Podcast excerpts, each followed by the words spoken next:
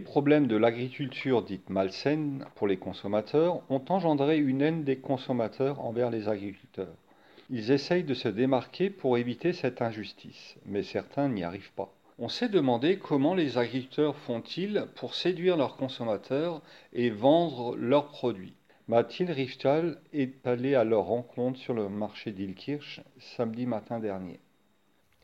Estelle Lorenz, femme du gérant de la ferme euh, Lorenz à Brosch-Weckersheim, située en Alsace, évoque les difficultés que l'entreprise traverse dues aux consommateurs. C'est compliqué. On est un peu d'étard dans la société. Surtout, j'habite à Brosch-Weckersheim.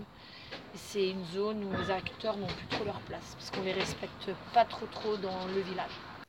Le quotidien leur est rendu difficile. Hier, il y a un mec qui avait garé la voiture du matin de 11h à 19h rien pour nous embêter parce qu'on salissait sur le chemin devant chez nous. Tandis que pour d'autres, cela est plus simple. Justine, fille de Vincent Chotter, qui a monté le jardin d'Agnès dans les années 2000, nous parle de son entreprise familiale à Hitlenheim. C'est son entreprise qui ne semble pas avoir de soucis avec ses consommateurs. Ses produits sont bio. Euh, on est en bio, donc on a, on, est, on a les certifications et les logos d'affichés.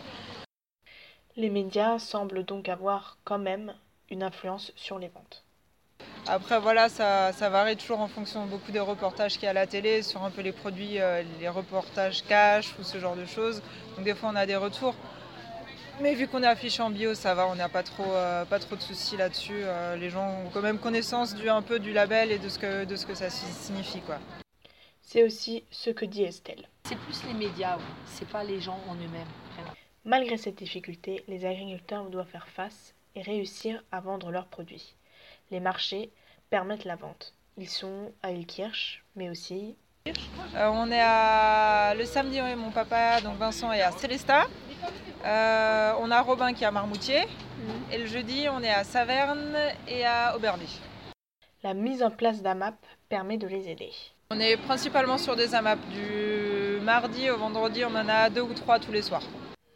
Et d'autres alternatives sont efficaces à la revente, seulement moins directes. Ben, il y a de la vente à revendeur qui revend sur marché et à un grossiste. Les agriculteurs sont victimes des médias et des ruraux, ils doivent faire face à tout cela. Certains se démarquent avec le bio, D'autres cèdent de revendeurs.